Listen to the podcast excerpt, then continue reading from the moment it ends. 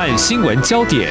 焦点时事探索、两岸互动交流，请听中央广播电台新闻部制作的《两岸 ING》。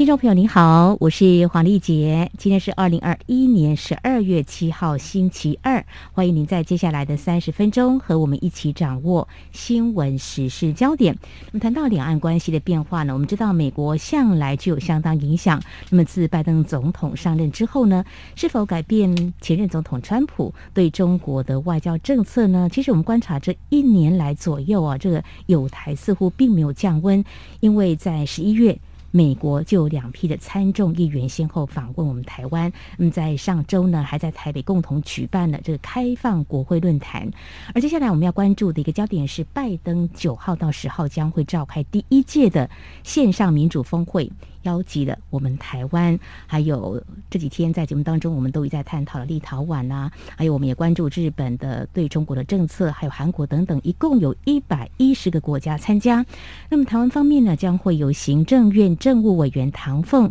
驻美代表肖美琴代表来与会。但谈到中国大陆。并没有获邀参加这场民主峰会。那么，为何美国在这个时机点举办这场民主峰会呢？那么，所探讨的议题又显示哪些讯息？那么，台美关系渴望更紧密，还有美国对中国采取的政策做法是否趋于对立呢？我们在今天特别邀请东吴大学政治学系助理教授陈方瑜来观察探讨。非常欢迎陈老师，您好，主持人好，各位听众朋友们，大家好。好，我们知道美国总统拜登他上任之后呢，他就说他要修补跟一些国家的关系，当然是欧洲是重点。我们看到，呃，还有强化跟日本跟韩国啊这些亚洲国家互动，像东南亚，他们也有高层的官员都去访问，包括副总统也过去了哦。不过。跟中国大陆其实也没有说都没有互动，像是高层官员就有多次接触。那至于谈到元首级的话呢，就是有两次通的电话，那么还有一次进行视讯峰会哦。所以举办这个首届的民主峰会，这个时机的选择到底有什么样的考量呢？嗯，好的，我觉得美国这次办这个民主峰会哦，他们在这个时机的选择方面。在这个时候，我觉得就是一个刚好而已，因为他们其实哈，就是在拜登一上台的时候，就已经有强调说，呃，就是要呃，第一修补跟盟友的关系，第二是要美国要重新做回所谓民主阵营、民主这个在世界当中民主国家的这个领导者的角色。嗯，所以他其实很早就已经有在酝酿像这样的这种民主国家的这个峰会。那在这个今年呃暑假八月份的时候，就已经宣布说，哦，在十二月就是在这个时候要来办这个民主峰会。所以呃，可能刚好最近这个两岸关系啊，或是在中国啊，呃，美中关系等等，都有各种各式各样的这个大的事件。嗯。不过我觉得这民主峰会的这个时间点，我觉得其实是已经早就已经决定好的。所以说，我们可能不需要去呃猜测为什么是十二月啊，为什么是现在这个时候？可能就是因为他们就是刚好排在这样子的这个时间点来举办这样。好，那个时机是刚刚好啊。那么其实好像拜登在竞选的时候有提到可能会来举办哦。那当然上任之后呢，他就来落实他的这个竞选的一个承诺哦。嗯，那刚才我有提到拜登总统上任之后对外的一些做法，修补跟欧洲国家的一些关系啦，那么还有跟亚洲国家的一些互动。那他的对外政策做法跟川普有什么样不同呢？嗯，我觉得他的这个呃，在大方向以及在处理中国呃事务方面的这个态度，跟川普时期比起来是有高度的延续性的。嗯，就是说，拜登政府呢，不管是他从竞选时候开始，或者是上台之后呢，都一直强调说。中国跟美国之间是所谓的竞争关系，而且美国非常清楚的定位中国就是所谓的一个战略竞争者。那我们要知道的是，美国上一次把另外一个国家称为战略竞争者是在冷战时期的苏联。嗯，哦，所以其实这个呃，美国对中国的态度很清楚。那其实跟川普时期比起来，其实我觉得是一样的，就是说已经把中国视为对美国的这个霸权的这个挑战。所以说呃，拜登政府现在还是很认真的在就是看看要怎么样跟中国做竞争。但是呢，有一个不同的地方在于说，我是手段上的不同。嗯哼，就是说，呃，川普时期比较强调，就是说由美国方面来发起。我们说这个叫做双边的这个模式，就是说美国跟其他国家两两来谈，就是美国去跟日本谈要怎么样对付中国，美国跟韩国谈要怎么对付中国。可是，在拜登时期，他是跟盟友一起谈。就是说这个是一个所谓的多边的模式，就是说它是拉拢所有的人一起来。例如说，美国在所谓的欧洲的这个 G7 的这个会议当中，就是 G7 就是呃这个七大工业国的这个会议当中。就有就是推出了一个共同的声明，说要关注这个中国的这个崛起啊，还有这个两岸的这个局势，这是史上首次哦，史上首次欧洲国家的这个外交声明当中提到了两岸的情势。嗯，那也就是说。美国非常认真的在实行哦，也或者是说在延续哈跟中国竞争这样的这个政策，可是他的手段是不一样。嗯，他非常的就是坦白的跟大家讲说，我就是要跟盟友一起来就是对付中国。那所以说我们可以看到，这样是他非常强调，就是在比如说印太区域的这些国家军演啊，或者是在这个外交政策，甚至在经济层面方面，都去跟其他的盟友一起来做讨论，就不会像以前川普就是一个可能比较霸道的方式，就是比较。不见得是霸道，但是霸气哈，就是说好，那就是我们呃美国自己来对付中国。可是现在就因为拜登的人物设定，他的这个形象本来就是一副好好先生这种形象，所以他其实也就是一直就跟大家讲说，我就是要跟大家做朋友，我就是要跟大家一起坐下来好好讨论该怎么对付中国。所以说这个是在手段上面的不同。可是我觉得在美国整个整体大方向方面的话，是拜登政府跟川普政府其实是非常一致的。嗯哼，对中国就是采取竞争策略，像美洲贸易战、科技战是比较明显的啦。对，就是一直延续下，一直延续下来。但是刚刚提到，比如说印太区，这可能就有关像军事方面的一些概念。所以像欧洲呢，嗯，他们可能也慢慢跟美国关系呢又回到以前的状态。那现在民主峰会呢，其实它谈的就是一个民主的精神跟意涵，就是说大家可能会认为有所谓的共同价值，所以可以这样说是一个。同在一个阵线呢，因为等一下我们也会触及到中国有谈他们所谓的民主，那我们就进一步再来看，那所谓的这个民主的意涵是什么呢？其实。关注这个话题的听众朋友，应该可能也会留意到哦。其实美国总统呢，在这周会召开这场民主峰会，在这几天就已经跟一些伙伴组织举办了多场的边会。那在国会方面啊，台湾无党籍的立委林昌佐，他受邀出席国会的系列活动。呃，这也是唯一台湾代表，呃，他在亚洲台湾代表哦。那么他畅谈台湾如何对抗中国数位的威权主义。他是提到。中国大陆透过防火长城审查网络言论，这在节目当中我们也曾经探讨过。呃，这不是新的，到底怎么样控制？还有中国人民受到人脸辨识系统的控制。另外一方面呢，呃，也试图入侵像台湾一样的民主国家，包括制造假讯息，这个我们也非常熟悉哦。还有散布仇恨的言论，要煽动社会的分裂，破坏人民对民主信心等等。那唐凤政委在日前接受媒体访问的时候，他已经说了，嗯，他参与这一场的峰会，到时候会分享自己在行政院所负责的专业项目，包括开放政府、社会创新，还有青年参与这些议题哦。我们看到这次的民主的峰会呢，主要有三大面向要来讨论：贪腐、集权跟人权。呃，希望能够共同对抗威权，打击贪腐，促进对人权的尊重。老师怎么样来观察这议题设定？和他所探讨的价值，我简单来说呢，这第一对中国来说，我觉得就是每一点都是踩在中国的这个痛点上面，然后所以中国现在看起来就是非常生气。不过我觉得这是可以在预期之中的，因为哦，就是当拜登一上台的时候，他的第一次的这个对外政策的这个演说，他就是说呢，呃，美国要做这个民主国家的这个领导者，那美国要重新呢去提振所谓的民主价值。这个当然是跟呃之前川普政府比较不一样的地方，因为川普政府比较没有呃去谈所谓的人权啊，所谓民主的部分。嗯，可是拜登他就等于是一个呃，我觉得算是一种宣传跟包装的手段，去要让更多人一起来加入这样的阵营，然后去想要去用呃民主的价值、人权的价值去包装，说跟大家说为什么对付呃集权、对付威权是这么的重要。所以我觉得这也是一种所谓软实力的展现，就是说我们国际外交上面并不只是比拳头大、比声音大，还要去用跟大家讲说谁的理念比较好。那用理念的方式来去争取更多的盟友的支持，我觉得是美国现在非常明显的一个策略了。那去强调民主啊、人权这些价值的话。在欧洲方面，我觉得是可以成功拉拢到更多所谓欧洲的这些盟友，因为欧洲他们传统上就很在乎这些价值嘛，所以说我觉得这对美国来说是一个很好的一个策略了。那我觉得我们应该要注意一件事情，就是说拜登他从一月份、二月份上台之后没多久哦，在很多地方的这个谈话都有提到说，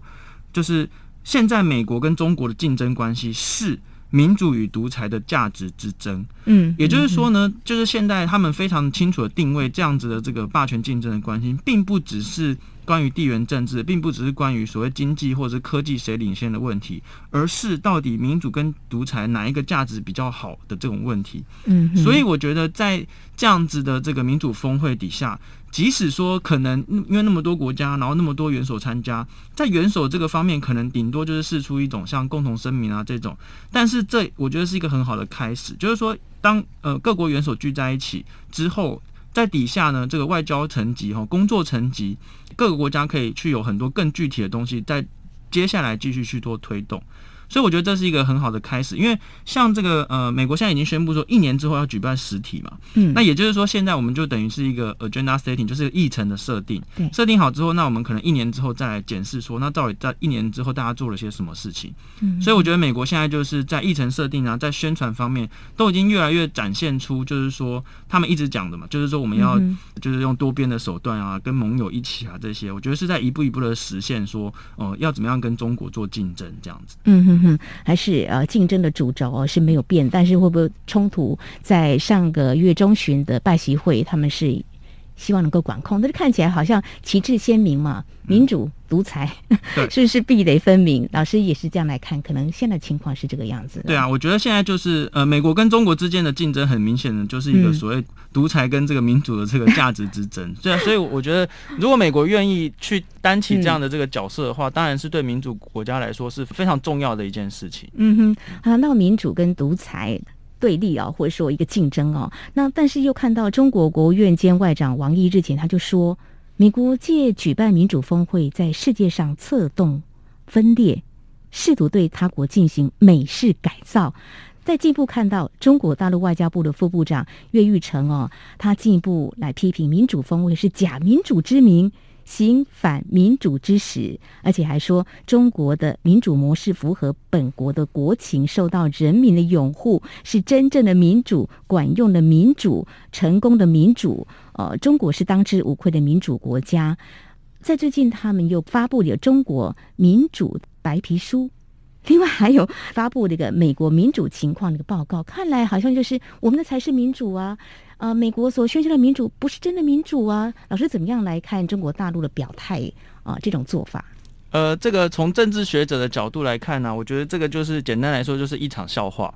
但是，对，但是，但是，我觉得这一点都不意外，因为中国一直以来都是这样讲的，一直他们一直长期哦十几二十年来都一直讲说我们很民主，我们非常民主哈，就是之类的。那所以可见就是说民主是大家都认可的价值嘛，不管是在民主国家或独裁国家，大家都觉得民主很重要，必须要让人民有充分表达的这个声音。不过，我们当然可以知道，中国是一点都没有所谓的民主，一点都没有所谓人权的保障啊，或者是所谓让人民可以充分表达这种言论自由啊，这些他们一直在讲的东西，他们通通都没有了。就是说，通常都是他们没有的东西才要一直讲嘛。例如说，他们一直讲说，哦，比如说台湾是中国的，但明显不是；或者他们一直讲说他们自己是民主，但明显也不是。那其实我们在呃政治学上面有一个最起码、最起码大家都能够接受的标准哦，就是到底什么是民主哈？有一个最起码、最起码哦，真的是最。起码的标准就是，第一就是你的这个中央政府的这个呃国会啊，民意代表机构必须要是民选、全民直选的哈。嗯，那你的这个呃，就是你的这个执政者必须要是由人民呃，就是有民意的基础，就是不管是由国会呃这个，比如说议会内阁制是由国会选出来的，那就是也是全民直选嘛，因为全民直选国会，国会再选出这个总理，嗯，或者是全民直选的这种总统。也就是说呢，这个第一。呃，这个中央民意代表机构，也就是国会，必须要是全民直选。然后第二就是这个中央政府的这个领导者，也是必须要由人民所选出来。嗯。然后第三是这个选举必须要是这个呃不确定性的哦，就是说你不能在投票之前就已经知道谁当选了。像中国大家知道这个习近平一定会当选，那或者是北韩这个金正恩一定会当选啊，这个这个俄罗斯普京他一定会当选，这不行哦。选举第一要有不确定性，第二是这个。选举结果不可逆转，就是说不可以，就是选完之后就是又不算数这种状况哈。嗯。第三就是说这个要定期的举行，哦，就是说你不能就是无限当上去，这样这样不行，要定期的举行。所以说我们有一个最起码最起码民主的定义，中国一个都不符合嘛。对不对？就是没有没有任何一点符合。但虽然他们就是宣称说我们就是全部全部都是选的啊，可是哪有可以选？全民根本不能选，而且就是所有候选人都是已经决定好了。嗯哼，所以说就是。用最起码、最起码的定义，中国都不符合，更不用说我们还有很多其他的民主定义是去看说，比如说一个国家有没有保障人权，哦，一个国家政府的运作到底是呃怎么样，然后或者是一个国家内部的这个族群状态有没有受到政治破坏啊，或是呃在这个有没有人民有这个呃集会结社啊这些呃个人的这个自由啊，这些中国每一项都不及格嘛，所以说不管是用最起码、最低、最低限度的这个民主标准，或者是。我们所谓的自由民主的这个标准来看的话，中国根本没有一项及格。可是我觉得最好笑的是，中国会到处批评人家不及格。嗯，就是你看，像之前这个立陶宛哦跟台湾呃这个建立了双方的这个代表处，然后中国最有趣的是，他跳出来说立陶宛你这人权记录有问题。哎，这个到底是有何关联，我就不知道。但是他就最喜欢出来做这件事情，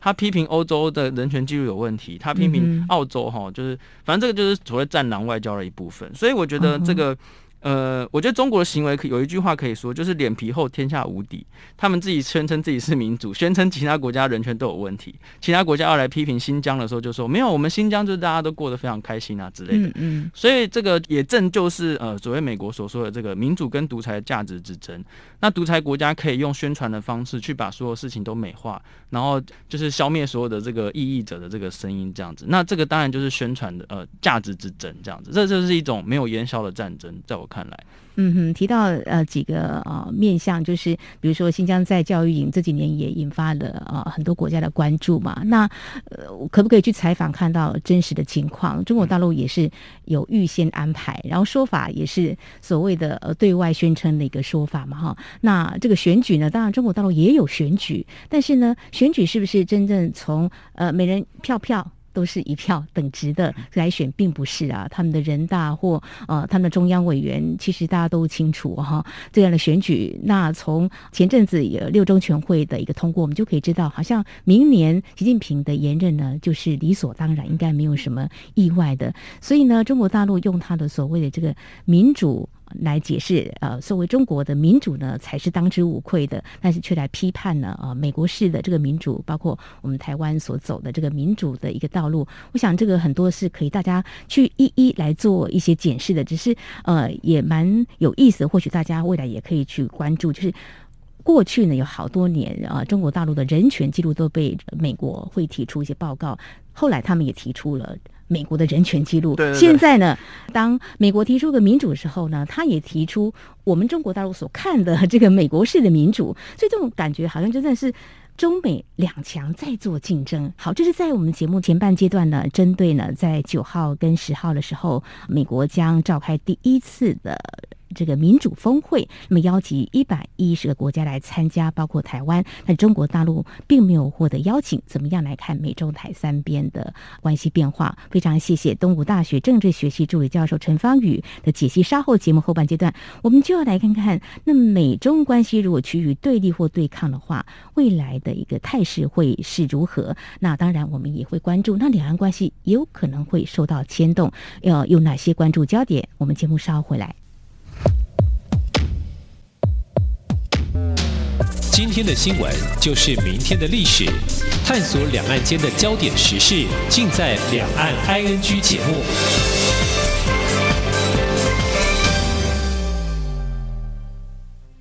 大家好，我是交通部观光局局长张锡聪。入住防疫旅宿，请主动出示居家检疫或居家隔离通知书。入住期间非紧急状况，请不要离开房间，请自行清洁房内环境，将垃圾打包绑好后放置于门房外。不可要求防务人员入房打扫。入住期间，如果需要协助，请以电话联系防疫旅宿人员，避免直接接触，防范感染风险。有政府，请安心。以上广告由行政院与机关署提供。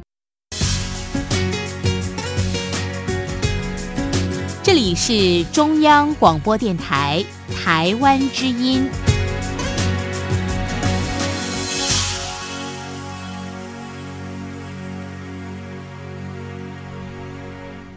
这里是中央广播电台，听众朋友继续收听的节目是两岸 N G。我们节目持续访问东吴大学政治学系助理教授陈芳宇。而在今天我们所关注的焦点就是九号、十号呢，美国会召开首届的民主峰会。那么这场峰会呢，台湾受邀，中国大陆没有获得邀请。那么展开这个民主独裁的两个壁垒分明。美中的一个竞争哦，好，我们刚刚提的蛮多的哦，就是美国哦，它为什么要举办这个民主峰会？那么中国大陆的一些反应，所以我们可以看到说，这次美国举办的峰会邀请这么多的国家，那如果说美中某种程度的竞争或对立，好了，不晓得外界会怎么样来看？那是不是有所谓的新冷战？其实，在几个月前就有人在看了，应该是。呃，新冷战早就揭开序幕了。那老师你怎么样来看？是不是已经延续到越来越强化呢？呃，我觉得这个呃，美国跟中国的这个竞争态势哦，是会继续延续下去的。那不管我们是不是把它称之为冷战或新冷战，这都完全不会影响到他们两个的之间的这个竞争关系会继续持续下去。嗯，原因是因为呢，这个。中国挑战美国的态势绝对会继续下去，就是中国不可能就是收手，因为中国现在已经就是在各方面哦，在经济方面啊，在军事方面啊，在这个呃地缘政治方面都在挑战美国。嗯，哎，比如说像他们中国这个所谓的这个呃中国制造二零二五这些呃计划呢，都是明白要成为这个就是所谓科技的这个新的这个领导者啊，或者直接就挑战美国的这个地位这样子。这样子的态势其实是不可能逆转的。自从习近平上台之后，哈，他完全取消了以前的所谓的这个韬光养晦的这个政策。所谓韬光养晦，就是说，在中国的实力还没有达到一定之前，不要去挑战美国嘛。嗯，白话文来说就是这样嘛。对。那可是现在中国因为。呃，包括他自身内部的一些政治上的问题啊，还有就是这个呃，这个民族主义高涨的问题，他是不可能收手，不可能去停止挑战美国。嗯，所以说这样的态势，不管美中之间如何的做调整或者做互动，我觉得都会继续持续下去。那不过我觉得要注意一件事情，就是说。现在我们会怎么说是所谓的新冷战呢？是因为现代冷战跟以前不一样，现在是全球化的时代。嗯，那全球化的时代就是你中有我，我中有你嘛，就是各种互相的这个投资啊，然后这个民间的交流都非常非常的多。那以前这个美国跟呃苏联在冷战的时候，不可能有什么苏联公司到美国投资，美国公司到苏联投资这种事情。可是你看，现在美国有多少公司在中国投资？那中国也在美国有非常多的资本嘛。嗯哼。所以这个就是说，现在这种呃所谓的新冷战，可能就会是很多人会说这样的所谓的斗而不破啦，或者是就是说，你就是要想办法在各种方面去形成所谓的围堵网络。美国就是要去形成所谓的围堵网络，但是不可能像以前一样，就动不动就是会有什么。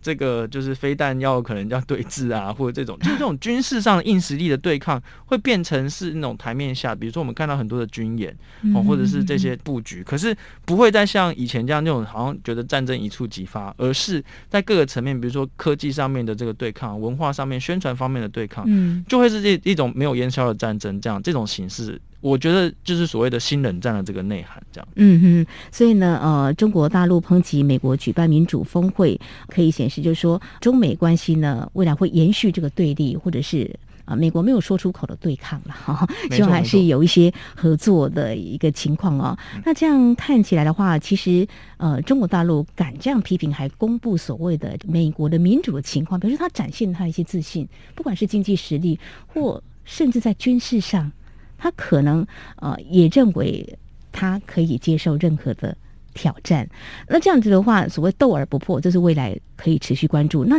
如果以这次台湾来参加这场民主峰会，等于说我们就走到这个阵线之内，那中国处理两岸关系。嗯，当然，过去这几年可以感觉得出来，就是说，过去我们常说什么软的更软，硬的更硬。那这几年，从二零一六年开始来说好了，就是除了单方操作之外，中国大陆很多事情，呃，就是他们自己说了算啊，就这样来做一些决策。那这几年也是从二零一六年开始，就是攻击扰台。次数非常多，呃，这种对台的加压，可以想见，呃，未来如果我们就跟美国 站在这样的阵营的话，那中国大陆应该不会示弱的吧？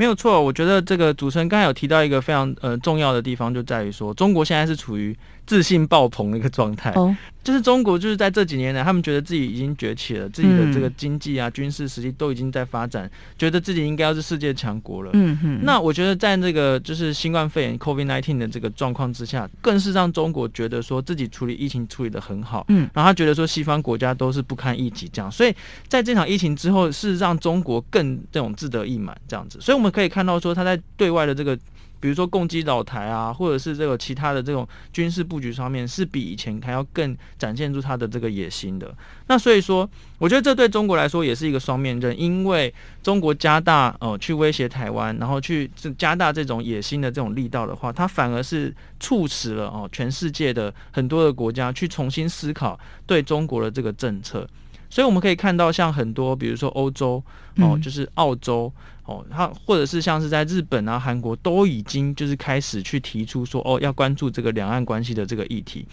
在过去，这些国家几乎不可能在外交声明当中去提到说，哦，关注呃台海的这个局势。但是呢，这一方面就是美国在。呃，他们的策略啊，美国就是要把台海议题给国际化，然后就拉拢盟友嘛。所以这一方面是美国的策略，那一方面我觉得就是我们网络上常常有人在开玩笑说，习近平是所谓的习总加速师，就是加速嘛，就是加速师这样，就是说。它加速了，就是世界各国去重新醒 思这个自己对中国之间到底这有什么关系？就是说，过去大家都觉得说，那我们跟中国就是哦相安无事最好，就一起赚大钱发大财，这样就好了。哦，那中国有什么民主的问题、什么人权问题没关系，我们就睁一只眼闭一只眼。嗯。可是现在中国的这些这些战狼外交啊，这种就是对外扩张的行为，已经危害到许多国家他们认为的这个国家安全哦。比如说中国，呃，说到两岸关系嘛，就是别的国家要跟台湾交往，那中国就到处寄恐吓信啊，就说你。不准去哈，就是比如说，就是国会议员要来访问台湾，中国必定哈会寄出这种恐吓信，说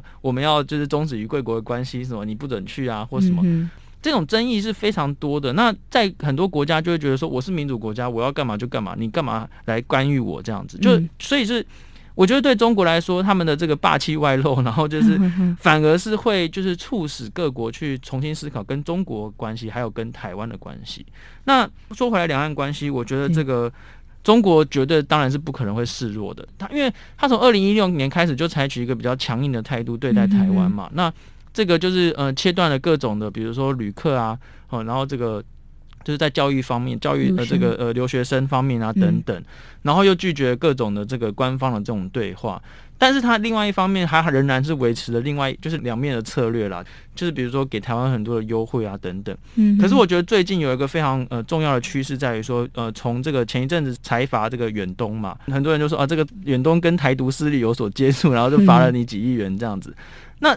这其实是第一次哦，中国就是用这种原因来。去警告说哦，台商不可以跟哦，比如说这个跟任何跟民进党有关或者跟所谓台独势力有关的这个势力来做接触。嗯，那我觉得这个就是说，他是。越来越去呃收缩哈，就是对台湾的一些施予这个所谓的政策上的这个优惠的这个方式，它会有更多的这个条件加注在我们台商的这个身上，就是说你一定要怎么样怎么样才能够，就是说他要释出的讯息就是说你要听我中共的话，我才会给你好处，我们才能够来赚钱啊等等，